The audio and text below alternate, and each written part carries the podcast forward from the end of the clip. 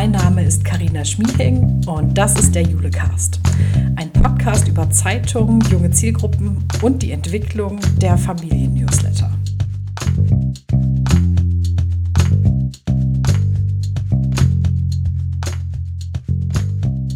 Mit Entwicklung meinen wir heute sowohl die Weiterentwicklung als auch die Neuentwicklung der Newsletter für Familien.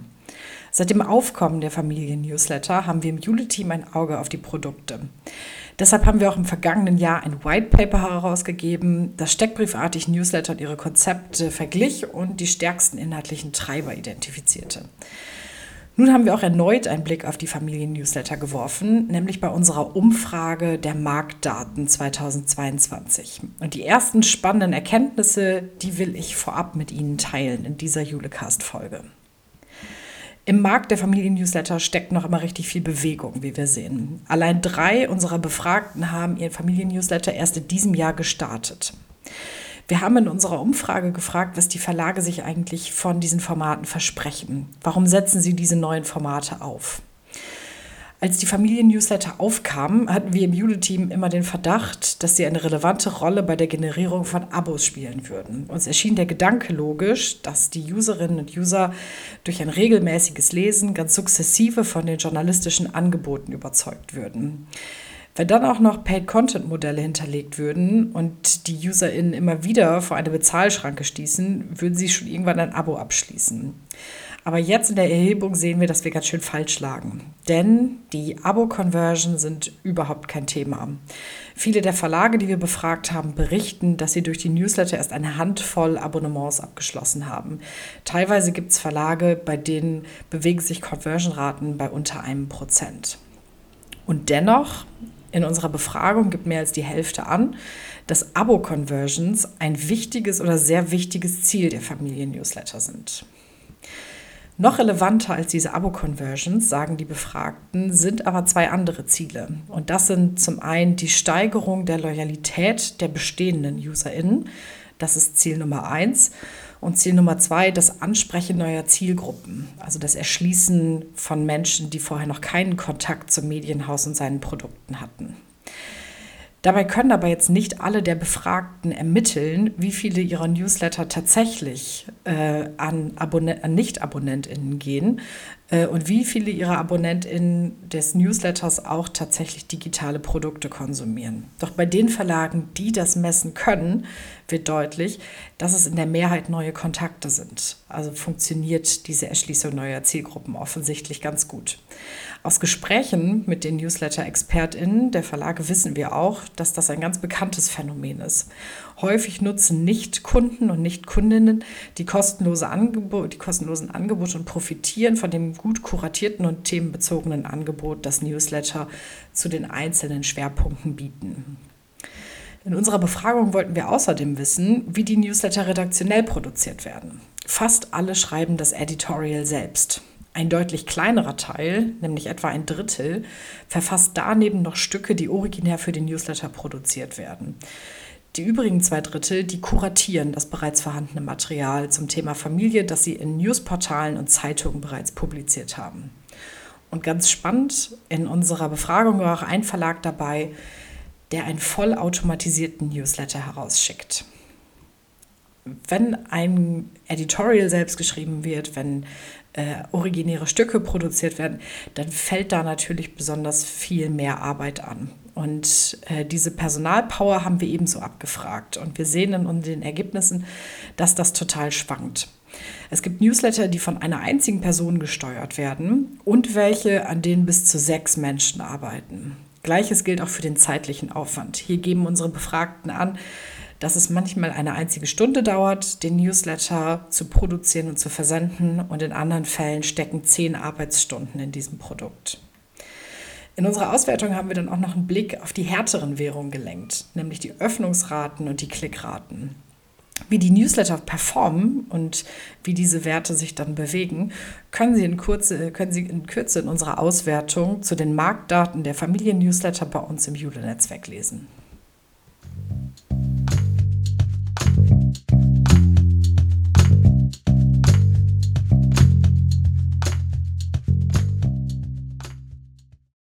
Zu den in 2022 neu erschienenen Familien-Newslettern gehört auch das Produkt der Mainpost, über das ich jetzt mit Tabea Goppelt, Redaktionsvolontärin bei der Mainpost, sprechen möchte. Tabea ist Mitglied des Projektteams der Familienpost, dem Familiennewsletter der Mainpost. Die Familienpost ist im Juli, also vor rund drei Wochen, das erste Mal erschienen. Im Juli-Netzwerk hat meine Kollegin Katja Spiegel den Newsletter bereits vorgestellt. Heute wollen wir ein bisschen über den Entstehungsprozess und ein erstes Zwischenfazit sprechen. Herzlich willkommen im Julecast, liebe Tabea. Hallo und danke für die Einladung. Schön, dass du da bist. Sag mal, in der Familienpost-Teamrunde äh, verbergen sich ja ganz viele junge Leute. Äh, bei anderen Verlagen kennen wir das so, dass es oft Mütter sind, hin und wieder auch mal Väter, die diese Familien-Newsletter betreuen. Wie ist das bei euch so? Wer sind die Köpfe hinter eurem Produkt? Ja, also vorrangig sind es bei uns die Volos, weil es durch ein Volo-Projekt entstanden ist. Das macht bei uns jeder ähm, Jahrgang, jeder Volo-Jahrgang macht das und es kann in alle Richtungen gehen. Also ein Jahrgang hat das Format Storytelling einfach ausprobiert, ein anderer Jahrgang hat etwas zum Thema Wohnen gemacht. Und wir haben jetzt irgendwie beides. Also wir probieren das Format Newsletter aus, aber das Thema Familie. Deswegen ähm, ja, ist es so ein Doppelprojekt quasi in dem Sinne und ähm, versuchen das jetzt umzusetzen. Daher sind es die Volontäre hauptsächlich, die das machen. Ja. Jetzt ist das ja eigentlich für uns Journalisten ähm, was Einfaches, dass wir uns in so eine Lebenswelt reinfühlen müssen und auch mal so die Perspektive wechseln können müssen. Wie ist das für euch? Fällt euch das schwer, euch in so ein Thema reinzuversetzen, ähm, in das ihr vielleicht noch gar nicht so richtig reingewachsen seid, weil ihr vielleicht selbst noch gar nicht Eltern seid? Ja, wir sind tatsächlich, ich kann es ja verraten, alle noch keine Eltern. Und äh, klar, das einfache Argument wäre wirklich, dass wir uns immer in neue Lebenswelten als Journalistinnen ähm, reinfühlen müssen. Ähm, andererseits ist es aber auch so, dass Familie ja auch ein Thema ist, damit kann jeder was damit anfangen. Wir sprechen auch explizit nicht nur Eltern an, also die Anrede ist auch nicht liebe Eltern, sondern wir möchten auch Tanten, Paten, Onkel und so weiter ansprechen. Ähm, und was sonst noch mit Familie zu tun hat. Und äh, das sind wir dann teilweise doch auch schon wieder. Also da haben wir dann auch schon äh, Anknüpfungspunkte und vielleicht Themen, die uns dann in der Rolle betreffen. Ähm, andererseits glaube ich, habe ich so das Gefühl, wenn ich die letzten Themen anschaue, dass sich auch jeder über seine Lebenswelt dem Ganzen nähert. Also ich habe jetzt Schulthemen gemacht, weil ich auch schon unterrichtet habe. Meine Volo-Kollegin ist, ähm, habe ich so das Gefühl, auch im Alltag kreativ gern unterwegs, hat mir auf jeden Fall schon über ein spannendes Adventskalenderprojekt erzählt und die macht jetzt gerade Kreatives für die Schultüte, das im Idealfall auch noch nachhaltig ist. Ein anderer Kollege, der macht gern so kommunalpolitisches und hat jetzt geguckt, wie ist es eigentlich mit der Heizung in Schulen, die Gasversorgung, welche Schulen werden noch mit Gas geheizt, wie sieht es da aus? Also irgendwie kommt jeder dann über seine Lebenswelt auch an die Themen ran, dann aber halt mit dem Fokus Familie. Und wir haben auch noch äh, tolle Vorteile, nämlich eine Kollegin äh, der Mainpost, die sich mit dem Thema Familie beschäftigt und auch selbst Familie hat, die unterstützt, die unterstützt uns total toll und ist jetzt auch in den letzten Redaktionskonferenzen immer dabei gewesen. Also das ist echt super, da sind wir sehr dankbar auch dafür. Da können wir auch immer dann für den Newsletter Ideen sammeln oder beraten werden, wenn wir Ideen haben oder auch Ihre Artikel mit einbeziehen in unseren Newsletter. Das ist natürlich toll. Und wir haben auch extra ein Mailpostfach eingerichtet, das nicht nur von unseren LeserInnen genutzt werden soll und von der Community, sondern auch von Redakteuren und Redakteurinnen genutzt wird. Ähm, und die schicken uns auch dann Sachen, die sie beschäftigen, ähm, wenn sie Familie schon haben eben. Und das ist natürlich auch ideal, um da näher ranzukommen an die Themen, ja. Es klingt jetzt so, als ob ihr alle schreibt für den Familien-Newsletter. Äh, mhm. Wie seid ihr aufgeteilt? Also wie teilt ihr äh, Rollen in eurem Projektteam auf?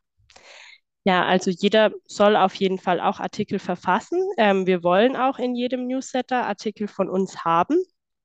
Und wir teilen sonst die Rollen aber auf ähm, in eine Kollegin, die hauptsächlich die Organisation übernimmt, die auch kommuniziert und Rückmeldungen gibt an unsere Ausbildungsredakteurin und auch an ähm, die Abteilung, die sich mit Newslettern beschäftigt. Das ist äh, in unserem Digitalmanagement.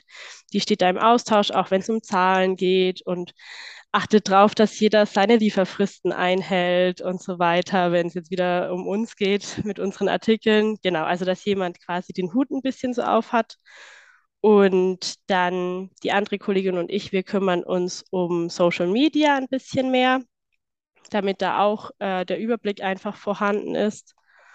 Und ähm, ein Kollege hat jetzt auch noch ähm, bewirkt, dass wir ganz viel Werbung bekommen, nicht nur über Social Media, sondern auch ähm, von unserer Vertriebsabteilung. Die machen das, glaube ich, jetzt. ich bin nicht ganz so drin, da ist der Kollege mehr drin. Aber auf jeden Fall kriegen wir da Werbung auf der Startseite und im Print und so nochmal für den Newsletter. Also es hat jeder so mh, extra Aufgaben noch und wenn die mal zu viel sind, dann setzt einer mal aus und schreibt keinen Artikel, aber es soll schon auch ein Fokus auf die Artikel sein, dass wir die auch schreiben, tatsächlich. Super cool. Wenn wir jetzt mal ein bisschen äh, in die Zeitkapsel steigen und zum Beginn eurer äh, Entwicklungsphase gehen, wie habt ihr euch daran gemacht, das Konzept für die Familienpost auf die Beine zu stellen?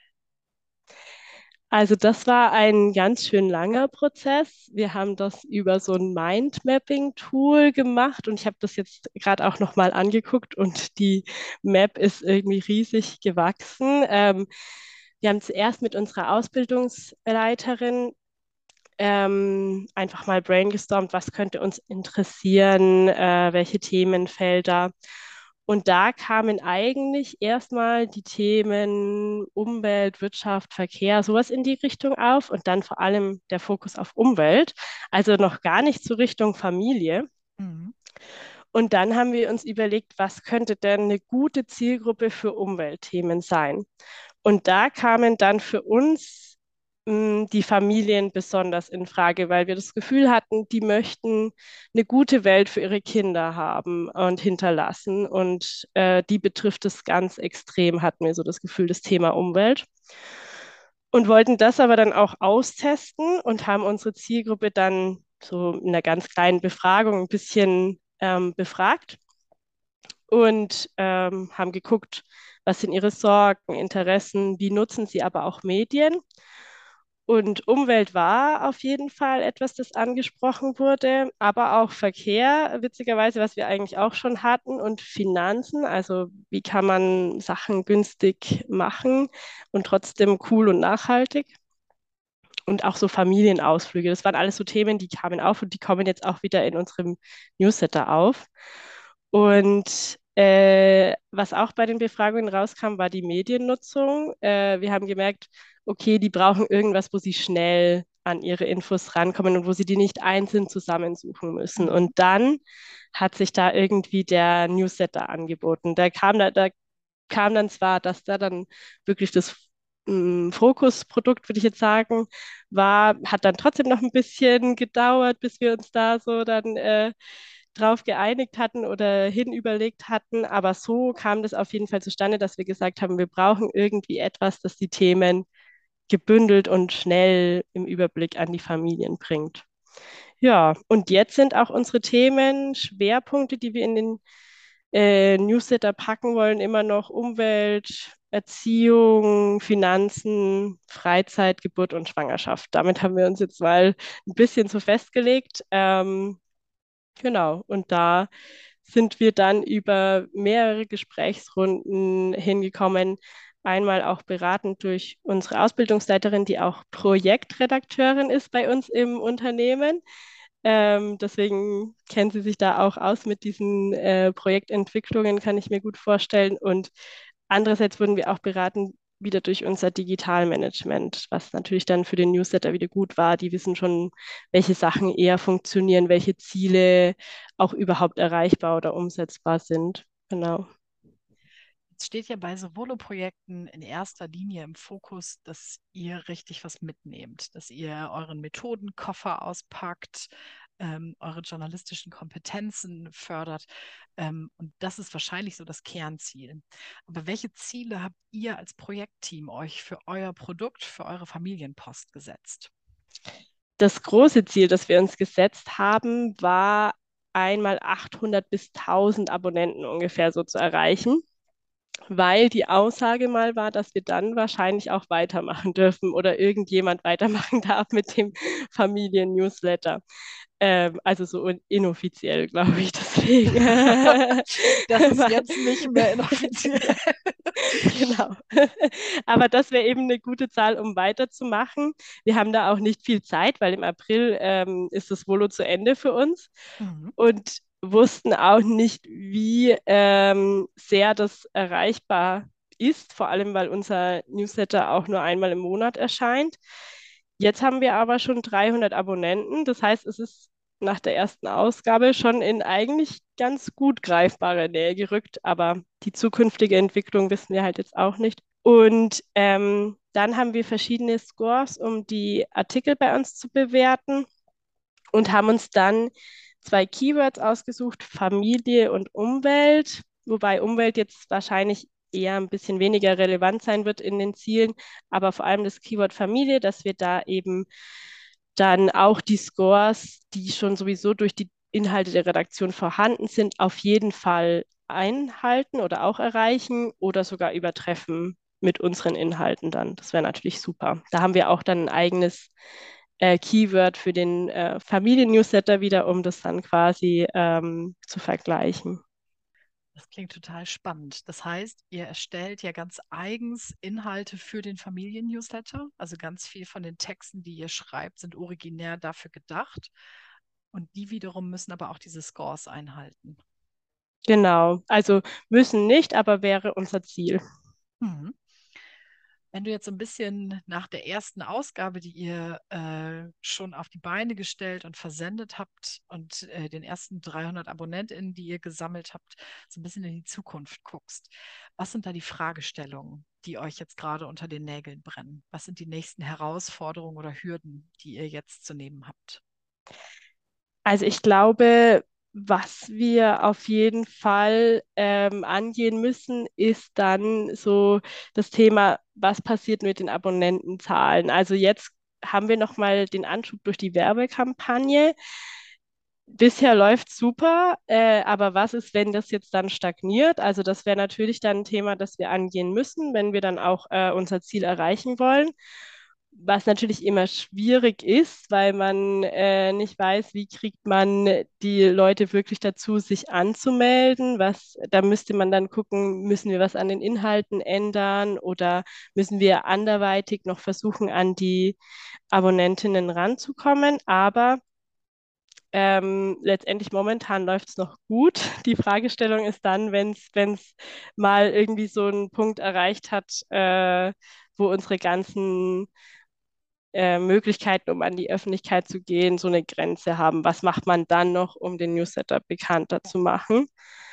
Ähm, ansonsten von den Themen her sind die irgendwie gesprudelt. Wir haben noch eine ganze Liste, ähm, die wir abarbeiten müssen. Also ich glaube, die gehen uns nicht aus.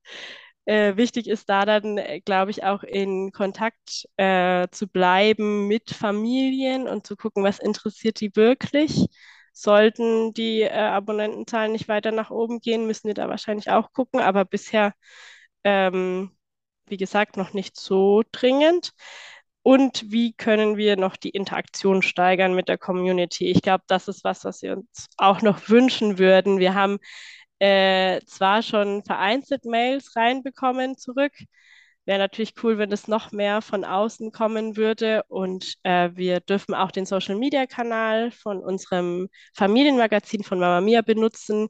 Da wünschen wir uns auch, dass noch mehr zurückkommt, einfach auch an Themen, die unsere LeserInnen dann tatsächlich beschäftigen. Also das wäre natürlich äh, noch ideal, wenn nicht nur unsere Themen nach außen kommen, sondern eben auch andersrum Themen zu uns klingt super spannend. Ich drücke total fest die Daumen und bedanke mich ganz herzlich bei dir, dass du uns eure Arbeit und die Familienpost vorgestellt hast. Sehr gerne. Danke auch, dass ich da sein durfte. Bis dahin. Tschüss. Tschüss.